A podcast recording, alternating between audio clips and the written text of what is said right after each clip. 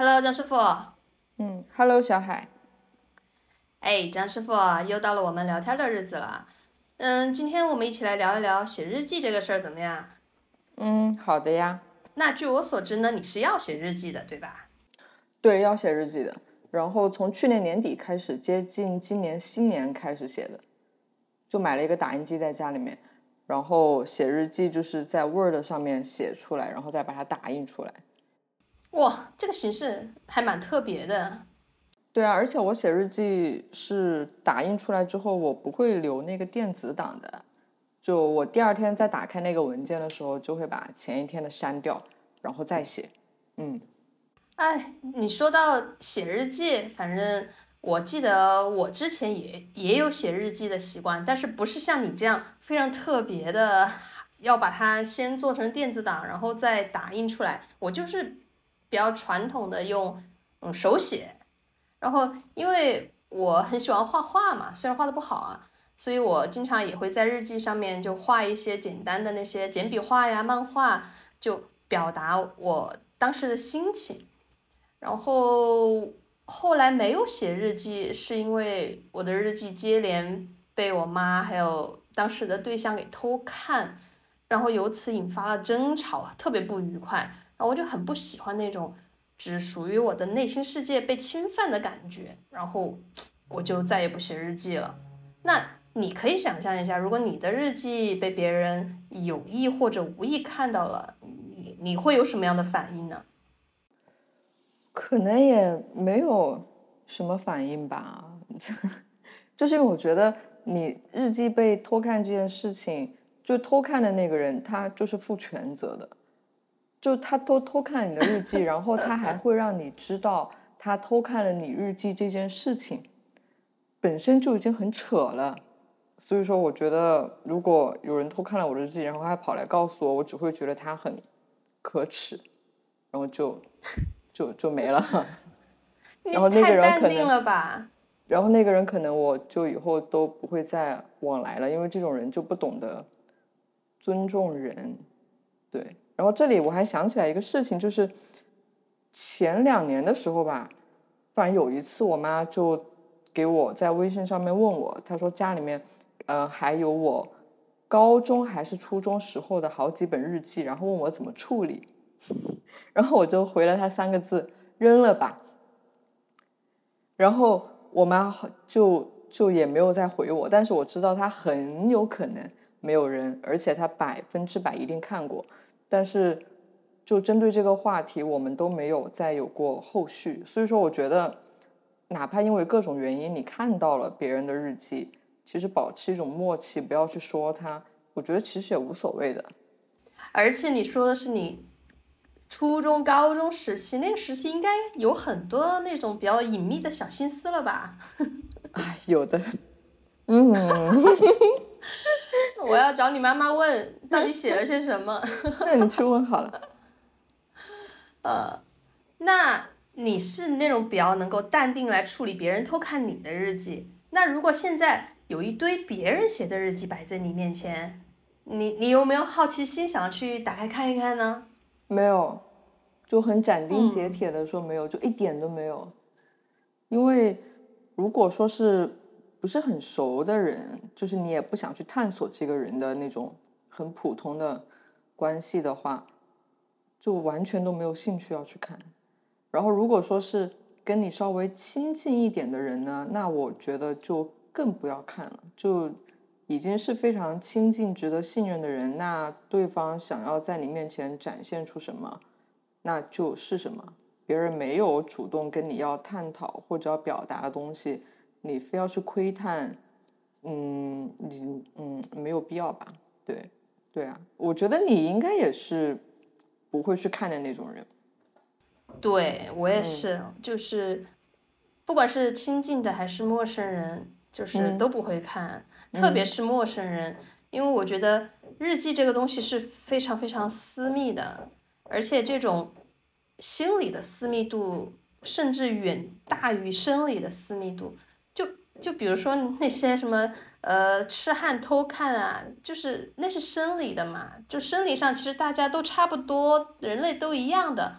但是每个人的心里，他内心想的那些东西真的是千差万别的，所以我觉得心里的私密度其实是非常非常高的。然后我也想起来，以前我在线做那个兼职的心理咨询的时候，有个女孩儿，她就跟我在线做咨询嘛，她因为跟她在一起很久的男朋友分手，她没有办法消解她那种很悲伤的情绪。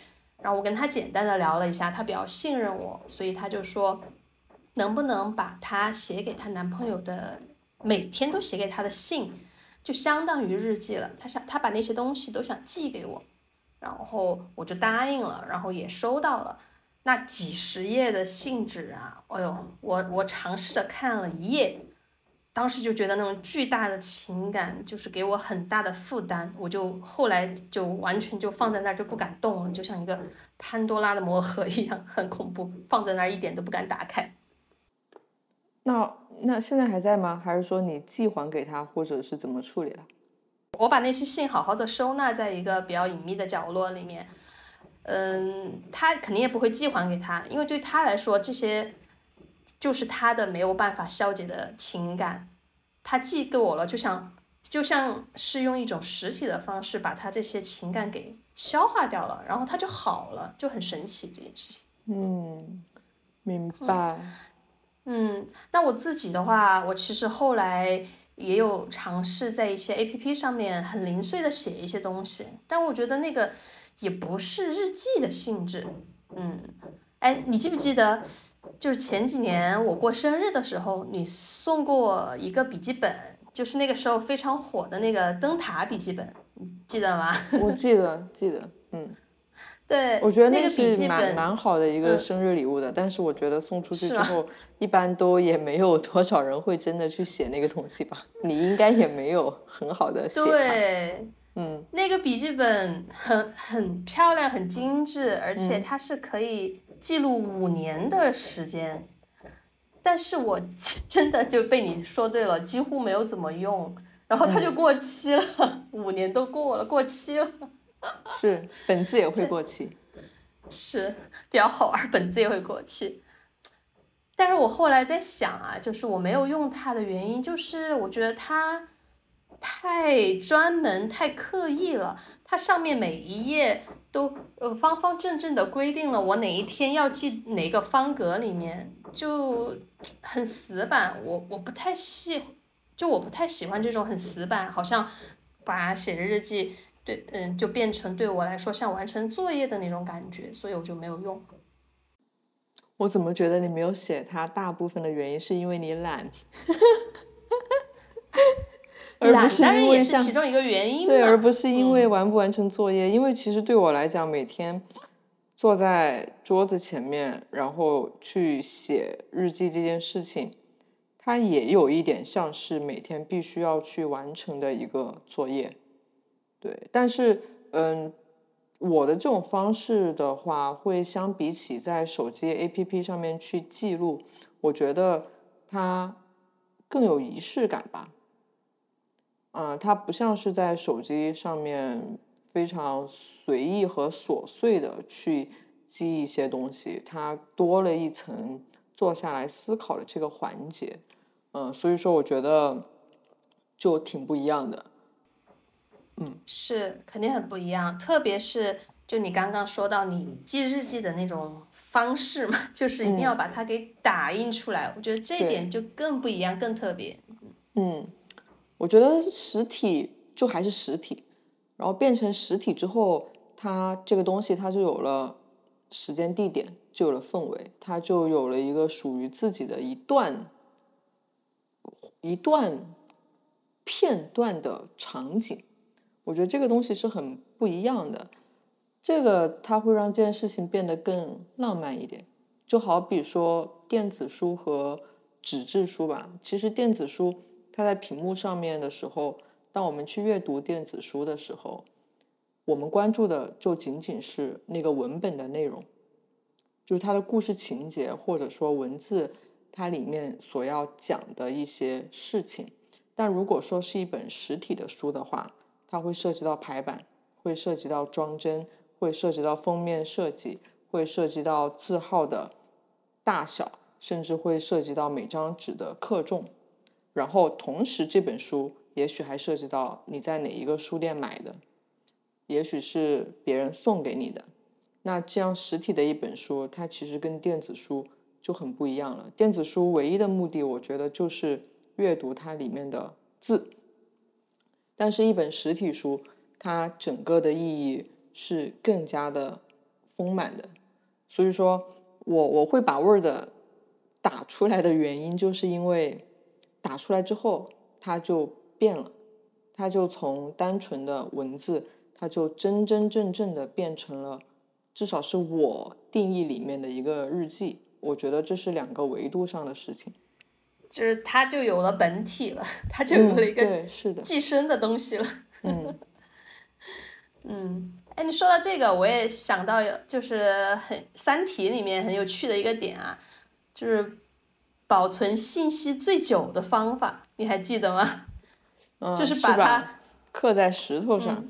嗯，对，刻在石头上，你电子的东西，最多不过几百年就没有了。但是你刻在石头上，你经历几千万年、几亿年，它都会在，就挺挺浪漫的一件事情。是的呀，嗯，对的。哎，那那你要不要尝试买一台打字机呀？你这样不是写日记就更有仪式感了吗？你看。电影里面那些作家呀什么的，他们坐在打字机前面，的啪啪啪啪啪啪，咻，啪啪啪啪啪，就很有仪式感啊。嗯，很有仪式感，但是打字机都是英文的。哎，你看何同学人家搞一个中文打字机，搞得搞得那么费力，你你去给我买一个中文打字机好了。对不起，我我对张师傅的。书写习惯有误解，天呐，我怎么把这么重要的一点设定都忘了？是你对中文汉字有误解，好吧？是，那那那我在这里只能夸一下汉字的复杂性和含义的丰富性了，就不能用一台打字机给就是这样简单的给做出来。是的哟。是，确实，英文就几十二十几个英文字母就全部都搞定了。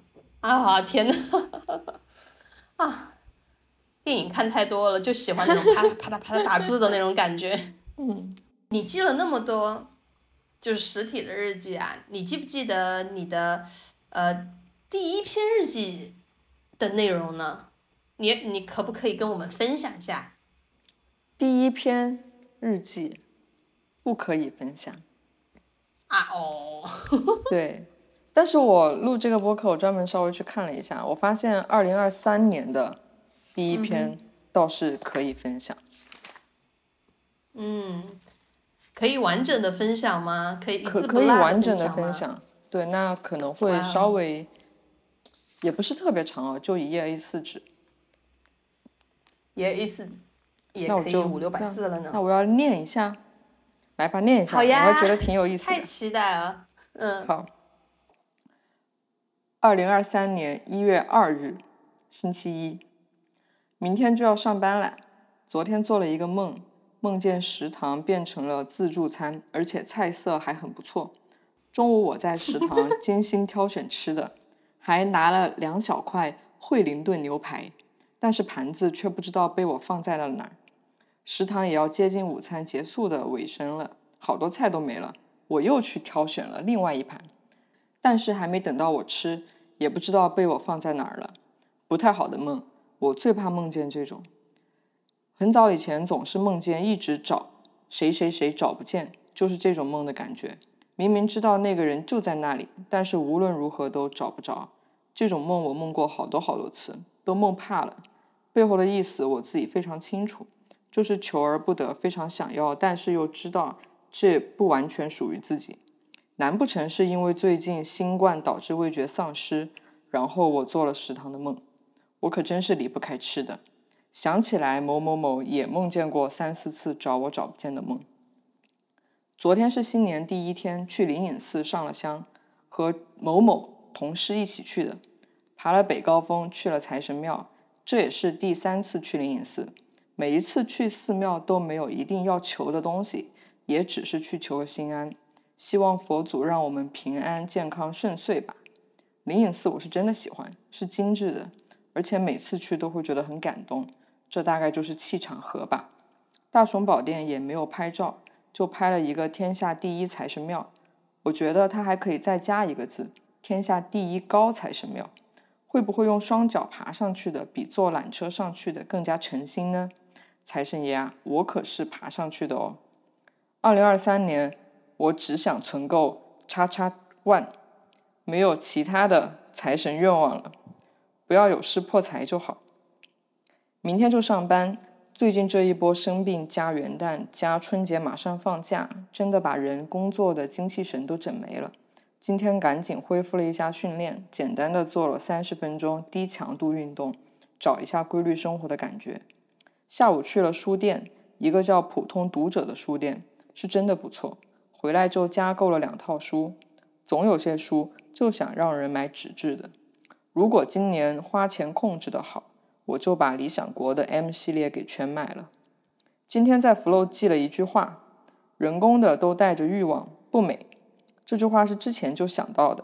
昨天在北高峰看见了几根塑料管带着几片绿叶子做的假竹子，又想起了这句话：所有人工模仿的都不真实，它都有目的，这种目的本身就丧失了美。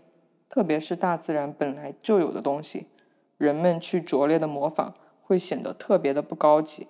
真实才是最美的。昨天跟某某某聊了会儿天。觉得有点聊不拢了，他不通透，累。这个年纪的人，如果还不能对外表达自己的在乎和情感，说好听点叫不通透，说难听点就是不磊落。这种不磊落，并不是做了什么亏心事，而是对待自己的生活，对待自己的爱不够光明正大。那我又是否够磊落呢？我会好好的问自己这个问题的。完。哇哦，这篇日记好丰满哦！真的吗？太丰满了！真的吗？真的，你知道吗？如果如果我不认识这个写日记的人，我会觉得，因为我认识你嘛，所以可能有一些先入为主。但是我在想象，如果我不认识这个人，我听到或者看到这篇日记，我会觉得这个人的感受力和表达力都都都非常非常的强。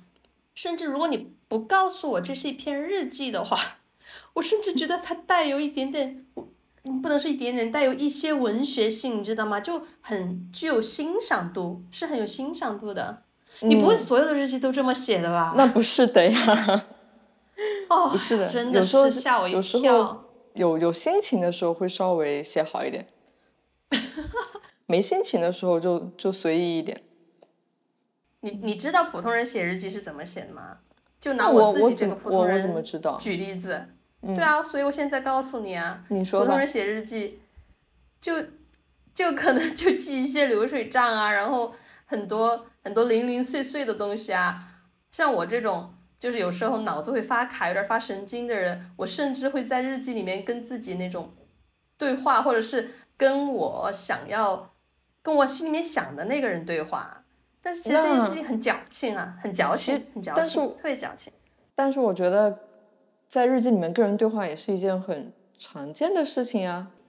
是是常见啊，常见且矫情，我觉得太矫情了。但是你，我我还会在日记里面跟我喜欢的动漫人物对话，知道吗？就就比如说我我我我从初中到大学。都一直都是超迷《火影忍者》，是我最最最喜欢的漫画嘛。然后知道这个漫画的人肯定知道佐助这个角色。我经常就会在那个日记里面就义愤填膺的就跟佐助对话。我说：“佐助，你有神经病吗？鸣人对你那么好，还有你哥哥，你为什么要逃跑？你为什么要这么对他们？你到底是怎么想的呀？” 我现在想起来觉得有点可爱。是有点可爱。那你小时候是是为什么要写日记呢？我觉得小时候写日记好像都是作业。是，确实是从作业开始的，因为我不知道你啊，反正我们从小学开始，老师就会规定我们写周记，就是一周写一篇。你们会吗？呃，会。没印象。会会会会是吧？啊，然后那个时候。对于周记这个作业，其实我就非常的擅长，我完成的很好，感觉每天都有很多可以写的内容和主题，所以老师就给了我很多的夸奖，就让我对记录这件事情很有信心，而且又越来越喜欢了嘛，就得到很多正向反馈，然后慢慢的就就从周记变成了日记，这样一直就写下来了。嗯，那你你是为什么突然突发奇想的想要写日记呢？嗯，我跟你，我觉得可能大多数人小时候都写过日记吧，但是长大了就没有再去写了。然后，对，呃，我会在去年开始写日记，是因为就有一天我翻相册，然后翻到我二零二零年在上海健身的几张照片，然后就提醒了我在上海还生活过半年，然后我很刻意的去回忆。在上海的那半年是过着什么样子的生活？然后突然有一点想不起来了，就想不起来具体的事情，然后也想不起来什么具体的人，就好像你也不记得是什么事情会让你开心，也不记得是什么事情会让你烦恼。然后我就觉得整整半年的时光，它都在你的脑子里面就直接被浓缩了。就直接被浓缩成我在上海生活过半年，我觉得这个事情就很可怕。然后我就想，那应该去记录一下，记录一下现在生活里面的一些具体的事情和细节，然后也包括自己的一些想法和感受吧。嗯，我个人觉得我们其实。难道不是大多数的生活和日子都是这样被浓缩过来的吗？你就是记住那些细节，对你来说有那么重要吗？细啊，细节对你来说不重要吗？具体的事情和具体的回忆对你来说不重要吗？呃，怎么说呢？其实我肯定也有会回想起那些细节的时候，但是那些细节对我来说就像是一种点缀吧。就是我偶尔回想起来，我几个月前或者几年前发生了一些什么样的小事情，我觉得嗯好有趣啊，或者嗯好怀念啊，就就是像就像是这样一种点缀。因为我觉得对于我来说的话，在三十岁之后，我想要更多的去做减法，就不要去让自己记住太多细碎的事情。也可能是因为我本身其实也是一个比较敏感的人，嗯，经常就会因为。白天的时候说过的某某一句话，或者自己做的某一点小的很蠢的事情，就在深夜里面就自我折磨，你知道吗？就就其实还蛮常见的哈，这种这种心路历程蛮常见的，所以我经常以前就会有这样的情况发生，就是会被细节给折磨，然后我后来就让自己就不要去想那些东西，忘掉忘掉，做减法。然后睡觉之前就让自己放松下来，打打游戏，看看漫画，就重启一下自己的那些，呃，很复杂的情感和和体感觉吧，就阻止自己去做这样的情感内耗。我是这样想的。但是你刚才讲的都是一些不好或者折磨你的细节，那好的你，你就不觉得他们值得被记下来吗？好的，好的，如果记多了的话，就显得就就没有那么特别了呀。哦，有点牵强。好吧。嗯。但是我觉得记录其实并不代表记得，就你把它写下来之后，很有可能你也不记得了。也对啊。对啊，其实写完之后，嗯，它一样，你该忘还是会忘，但是当你想要去找的时候，你至少翻开这个东西，你找得到。就比如说，如果不是去念了刚才一月二号的那篇日记，我已经忘记我在我给财神爷许的愿望是今年我要存多少钱了。但是看到之后发现，哦，我还有这个愿望啊，啊，那今年还是存得到的。所以说，记录不代表记得，对，而且我记性特别不好，就是特别特别特别不好。是有多不好？我跟别人之间发生过的事情就可以忘得一干二净，就包括三五年的朋友，我就只知道他这个人是我朋友。就你们怎么认识的，发生了什么都全忘了，是吧？对，就是很难去想起来跟他之间有什么具体的事情，全都是很模糊的概那种那种名词的概括。就这个人认识了三五年，嗯，是我之前的同事，然后呢，玩，哦，就没了。就我跟他曾经一起，嗯。做过什么样子的项目也好，然后去过什么样子的地方也好，或者说有过什么共同的朋友也好，有没有打过麻将，有没有喝过酒，这些东西就都都也不能说完全记不起来，但是他就嗯不在我的内存里面，不是我那种可以随时调出来的东西，所以说我觉得是要写下来的。嗯，是你刚刚说的记录不代表记得。而是你可以有机会去回看这个点啊，嗯，哎呦，我突然一下想起来，其实我特别特别羡慕这一代的小朋友们。我每次看到他们在刚出生或者一两岁、两三岁的时候，就能够被家长、老师们每天都拍无数的照片、拍无数的视频，记录他们每一秒、每一天的成长。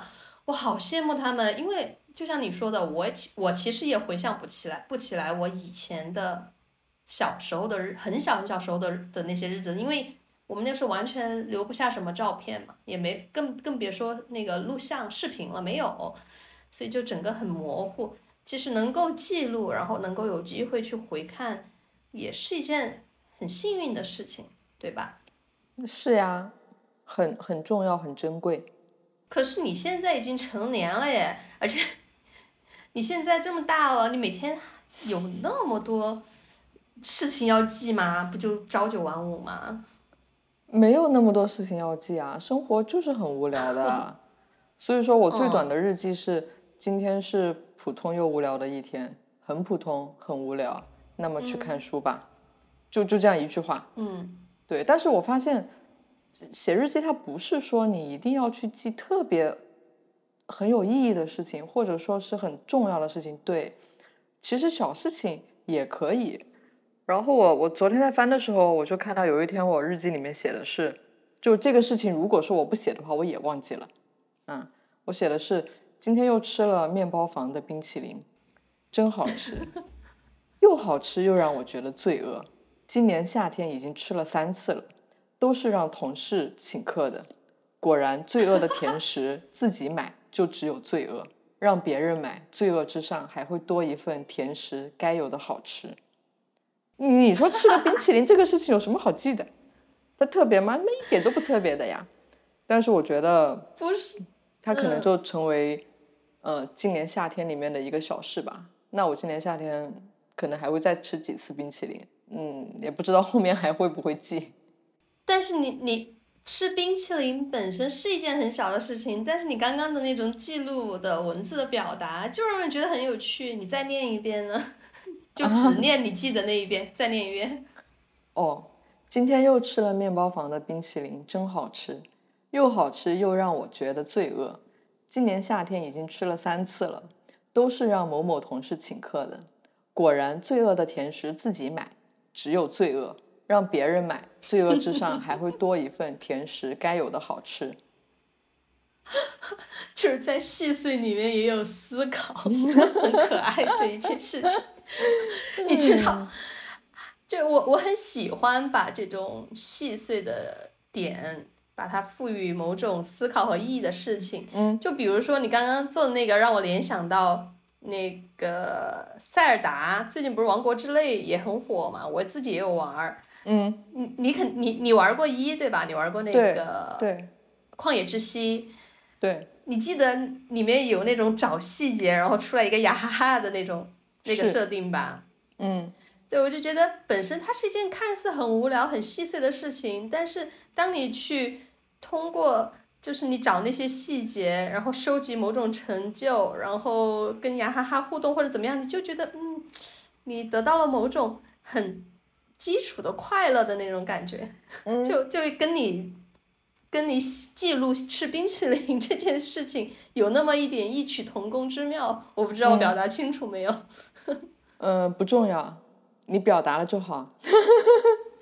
哎，烦的，很可爱，真的很可爱的一件事情。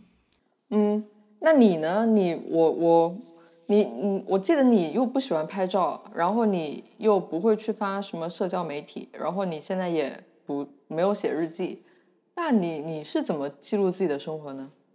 你又觉得像像这些小事非常的有趣，你是完全不记录的吗？忙到没有时间去做这个事情吗？对，其实不管是拍照还是发朋友圈什么的，其实我是想要做这样的，我是想去做的，但有时候就是可能不太有精力或者心思去做。我是愿意做的，如果你给我足够的精力的话，那我、那我精力花在哪里了呢？我其实花在我自己的课堂记录上了，因为我老师嘛，就是每天都会上一些课，我会把我几乎所有的课都全程用视频给录下来，哦，然后去回看。嗯回看的过程当中，你就可以看到自己哪里做得好，或者哪里做得不好，然后才会去总总结提升。因为我身边啊，我知道的许多老师或者是做音乐表演的那些人，他们其实有点羞于回看自己的视频。我也很理解这种心态，因为他们不想看到视频里面自己可能出现的那些小错误啊，或者是就是不想看到。不完美的自己，但是我就是对于我来说，我就是觉得我在回看那些视频、回看那些记录的时候，我发现了里面自己不完美的地方，我才能够去修正。我觉得其实记日记，以及你在回看你自己日记的过程当中，也有这样的功能，对吧？也有这样的作用。我觉得有，但是我觉得你的好像更厉害一点诶，因为视频嘛是就未经修饰的一手资料。嗯就它当时发生是什么样子，就是什么样子就拍下来了。但是写日记呢，还会经过自己的一遍过滤。对，它不像是有一个摄像机二十四小时架着去记录你今天发生了什么。嗯我们会挑一些自己想记的记下，而且可能在这个文本里面还会有一些美化。嗯，所以我觉得你的这个更屌。嗯，但也还好，因为。呃，我觉得每个人他随着时间的推进，不管是他的审美啊，他的价值观啊，包括他写东西的一些习惯什么的，都会都会改变，对吧？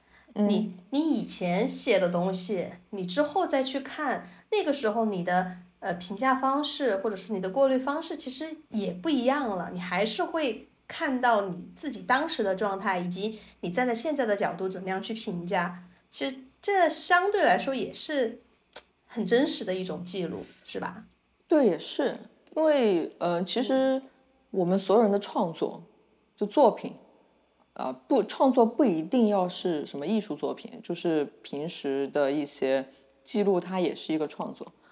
创作反映的其实不是一个人的部分，我觉得是在创作出一个东西那个瞬间的一个人的全部。所以你这么一说，也。也也是，每每一，就是现在我去过滤和评判今天什么要记的那个标准，可能跟三年前我的过滤标准不一样，也肯定会跟三年后我的过滤标准不一样。所以说，这个你用什么样子的眼光去过滤掉一天发生的事情，用什么样子的眼光去感受今天这一天的生活。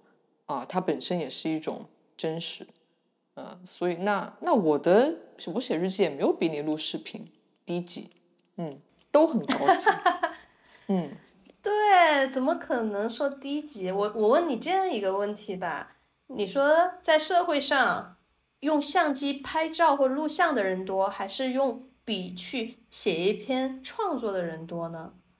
那肯定是现在的话，肯定还是拍照的人多吧。对呀，其实我觉得能够掌握用文字来记录这个能力的人，他是少数，对吧？他是少数的，所以其实我我很羡慕你这种能够把文字当做工具，并且能够非常的得心应手去使用的这样的能力，因为对我来说啊，就现在不写日记，就之前被你戳穿了嘛。一个是因为懒，第二个是 我觉得用文字来记录这个动作，它很难。它要怎么样表达出我的想法、我的感受，它是很难的，它是需要很多积累的。而且我在把它写下来，或者我在阅读的时候，那些文字是需要经过我的。转译的，就是我要去思考一下，哎，这句话是什么意思啊？我当时记录的时候是什么样的状态？我是需要转译一下的。这样说着可能有点不够具体啊。就举个具体的例子，就比如说我们每个人学一门外语，就比如说英语吧。一般人你在初学者你在看你在看到 What's your name 这句话的时候，你是不是会转译一下 "What's" 是什么？Your 你的 name 名字。哦，所以这句话的意思是你叫什么名字，你就会有一这样一个转译的过程。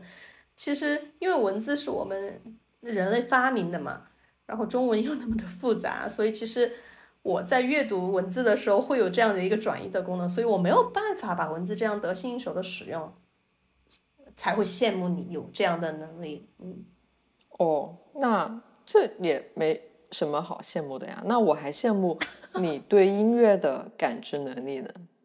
对吧？嗯，就听一个东西或者接触一个东西多了，就就会获得这样的能力嘛。我听每天听那么多的音乐素材，对吧？啊，那我每天也看那么多的书呀，那那不是一样的吗？是，对啊，也是。你拥有这种能力，也是因为你跟文字 在一起的时间会很多，是 每天抱着书睡的，对不对？嗯嗯，不，对眼睛不好，不要这样子。哎，你到底看了多少书啊？你你有没有记录自己看的书？记录啊！我今年到目前为止应该七月份，呃，六七十本吧。就如果说漫画一系列算一本的话，可能就六七十本吧。但呃，对，如果漫画一册算一本的话，那已经过百本了。嗯，然后记录的话。我之前也不是之前，我现在也也是看完了就会在在豆瓣上面去 mark 一下，就看过。嗯，对。但是现在比起在豆瓣上面 mark 一下，我在手机上也会用其他的软件稍微记一下我这一本书的阅读时长，然后阅读时候的场景，我会拍个照。对，它会让我更清楚的知道大概一本什么样子的书会花我多长时间。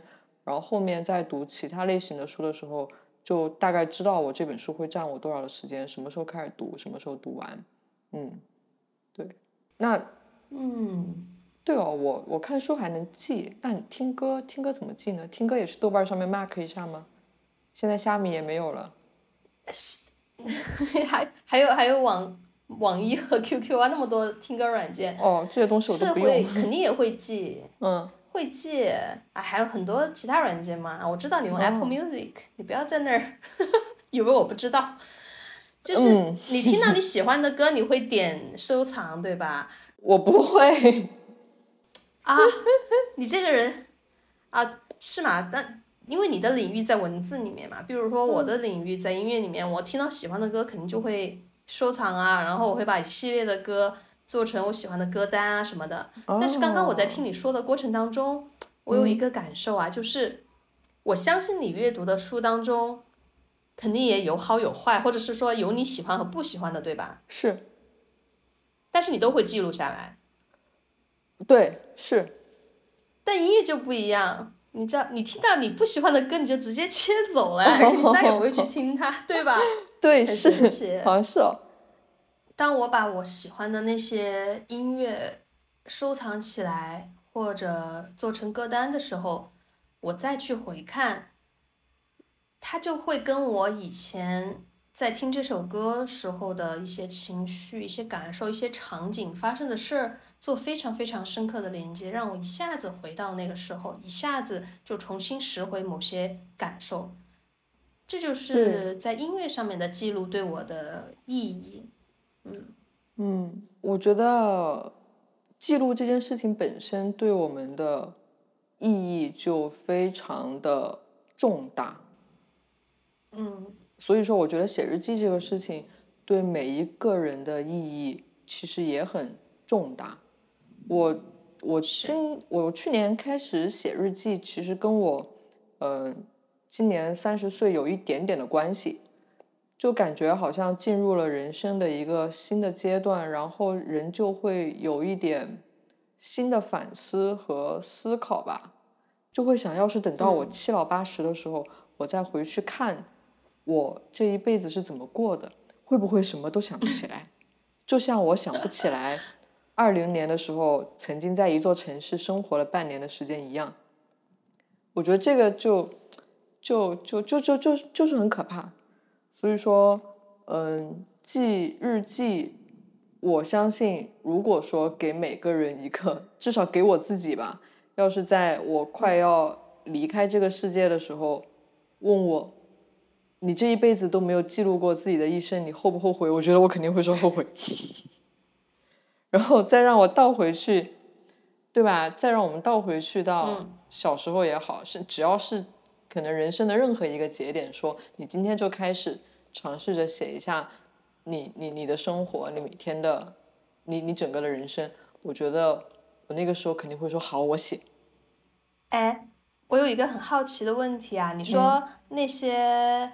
呃，能够在晚年写自传或者回忆录的人，我觉得他们应该也都是呃自始至终都有记录的习惯吧，不然他怎么能够在七八十、七老八十的时候能够一下子回忆起几十年的事情啊？应该是一一直都有一些记录吧。是吧？我觉得肯定是有一些素材在的，要不然是我觉得人真的记不住很多的事情。对，我觉得大家应该也都一样，要不然你的脑子会过载，就是这些东西都只存在你的脑子里面，然后你要去想的话，哇，那你这个大脑可太强了。反正我不行。对，所以说我是很鼓励大家开始尝试着去记一记，写一写。自己的生活，当然并不是说你一定要，你一定要去用呃文字把它用手写下来，或者说是打印出来。嗯，我我觉得那拍照其实也 OK 啦，只是我也不太喜欢拍照。那其他的，嗯，那是那 Apple Watch 点一下，每天录一段话，我觉得其实也很有意思的。是，因为我觉得像拍照啊、录视频这种，还真的跟你能够。录音或者是写文字，它的概念完全不一样。嗯，因为你在写文字的时候，或者你在说话的时候，它是一种表达，它能够把你可能没有办法日在日常当中及时思考到的那些东西给慢慢的挖出来，能够让你的心里心理深处那些潜意识的东西得到一定的释放。我真的是这样觉得的，所以它。会很需要时间，也会很需要像你之前说的那种仪式感来完成这件事情，对吧？是的，是的。嗯啊，但是这还是就是跟我们 又回到那个问题了，就是我们是否能够运用文字来很好的表达这件事情的能力有很大的关系了。你看，刚刚我听了你写的那些日记之后，就觉得哇哦。很很体察很深，而且 甚至还带有一个文学性。少来，就拍拍马屁嘛，但是是真的啊，确实还嗯，我觉得还真的真的挺不错的，会有会有让我触动到。但是你想一想，我的那种技法，我的那种做主，你为什么要这样？就我的那种技法，好像就没有那么，你懂吧？我不懂。哎呀，就是夸你，然后再踩我自己的意思嘛。那我觉得你很可爱呀，很可爱。是很可爱，是很可爱，但是就就没有营养。不需要那么多营养。没有，是啊是啊，它不需要，就是可以有这种东西，但你不能只是这种东西，是吧？你可以偶尔吃一 顿炸鸡，但是你不能每天都吃炸鸡，对吧？哦，我就我其实我想从你这里得到的就是。你你到底是怎么样去呃完成记日记这样整个的一个过程的？你的思路或或者你能不能够告诉我有没有什么比较好的方法来 完成记日记这个事情？你你不要让我觉得想要记录你那样的日记是一件很有门槛的事情，这样会让我很有畏难心理的。那它就是有一点门槛的。啊，那我觉得这个门槛它不是说不能够去去尝试的，他尝试的方式特别的简单。嗯肯定，首先第一个就是不要懒，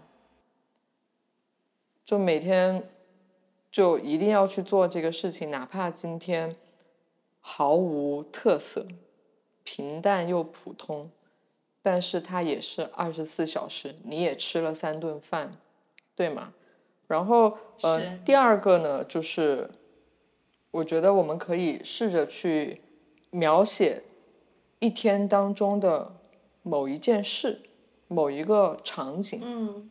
如果说你能写，你能把今天沙县小吃的鸭腿饭真好吃，把这件事情写五十个字，你就不要用今哦。天沙县小吃的鸭腿饭真好吃去囊括它。我大概有点儿 get 到了，就是今天的沙县小吃鸭腿饭真好吃。我看了一眼，我看了一眼厨房里正在忙碌的老板娘，想到她每天早上五点起来去菜市场称鸭腿。哎，小学生作文来了，小学生作文来了。怎么了？哇，我天会，我最后！会升华的，不，我会升华。我说，普通的、平凡的、平凡而又普通的一天，但是他用他的鸭腿饭带给我好心情，这真是非常有意义的啊！真的好小学生啊，我说不下去了。Oh my god！其实这样也行。不行，对，你要鼓励，你要鼓励我。对啊，其实这样也行啊。你这样写、嗯写写写三十天之后，可能就不一样了。是吧？对，我觉得要写的要写的，你去试一下吧。我如果我再重新拾回写日记这件事情的话，我觉得我可能会像你一样，哎，就是用 Word 把它打出，就是把先把它排版出来，然后再把它打印出来。对，然后你还可以把感觉真的很有意思。对，然后你还可以把当天的照片其实也一起放进去的。啊，是哈，插入图片。我每天第一件事情就是先打开相册，看看今天有没有什么拍的照片。其实你会发现很多照片你拍了，随手放在那个相册里面，你就永远不会再去看它了。对，我对吧不会看。但是我现在每天都会看一下我今天拍了些什么，虽然说什么也没拍，就除了食堂，基本上就是食堂的一日一餐，就是午餐嘛。然后其他的好像也没有拍什么，但是就还是会习惯性的看一下，可能因为也许可能会有截图，然后可能有有什么新奇的玩意儿，然后晚上我就会发现晚上的时候我都已经把白天的事情忘掉了。当你打开嗯相册的时候，会你才会发现，哎哎，还有这个事情哦。会对啊，是所以。蛮有趣的。嗯而且我在这个里面最喜欢的一个点就是你在写日记的形式这件事情上找到的某种很奇特的、奇妙的平衡，就是用手写日记是最传统的一种方式，然后在 APP 上记录用电子写又是最现代当代的一种方式，但是你找到了两者中间一个，我用我用电子的写，但是我要把它打印出来。嗯，很有很有趣，我觉得我我可能会想要尝试一下嗯，那种感受。嗯，可以的呀，可以尝试一下。对，买个打印机也没多贵的，两三百块钱了。好的呀。嗯，就你不要想着去买一个打字机就好了。啊，那我的英文水平还是可以用打字机记点日记没问题的哈，流水账日记嘛。那你这样说的话，我也可以考虑去买一个打字机，提升一下英语写作的水平。嗯，可以哦，可以哦。贵不贵？哎，这个这个这这个下播再再聊吧。嗯对，打字机应该还蛮贵的，那就期待看到你后面用英文写的日记，好不好？能够听到你的分享。嗯，哦，嗯，好呀。我觉得我们做这个播客其实也是一种记录。我不知道你还记不记得，很久很久很久以前，大概一五还是一六年的时候，当时我就说过，呃，如果我们可以把我们聊天的东西都记下来的话，应该是蛮有趣的。那个时候还是公众号的年代，嗯，你可能不记得了，我记得这个事情。但是现在其实它就是一种记录，有没有多少人听，我觉得不是那么重要。记下来之后，三十年之后自己听一听，就哪怕绝交了，蛮有意思的哈。对呀、这个东西我觉得留留在这里也挺有意思的。嗯，我觉得在现在的这个时代里面，我们能够去思考之后记下一些东西，这件事情本身就非常的宝贵，对吧？我觉得是，你只要做了这件事情，你就比别人多了一点生活的美好。嗯，赞成，很俗的一个词，但是就是多了一点对生活的美好。是，希望大家都可以去记自己的生活。嗯，好的呀。嗯好吧，那今天我们也聊的挺多的，好呀，先预祝咱们以后的记录顺利吧，好吧？好的，那就这样，好，就聊到这里吧，拜拜喽。拜拜。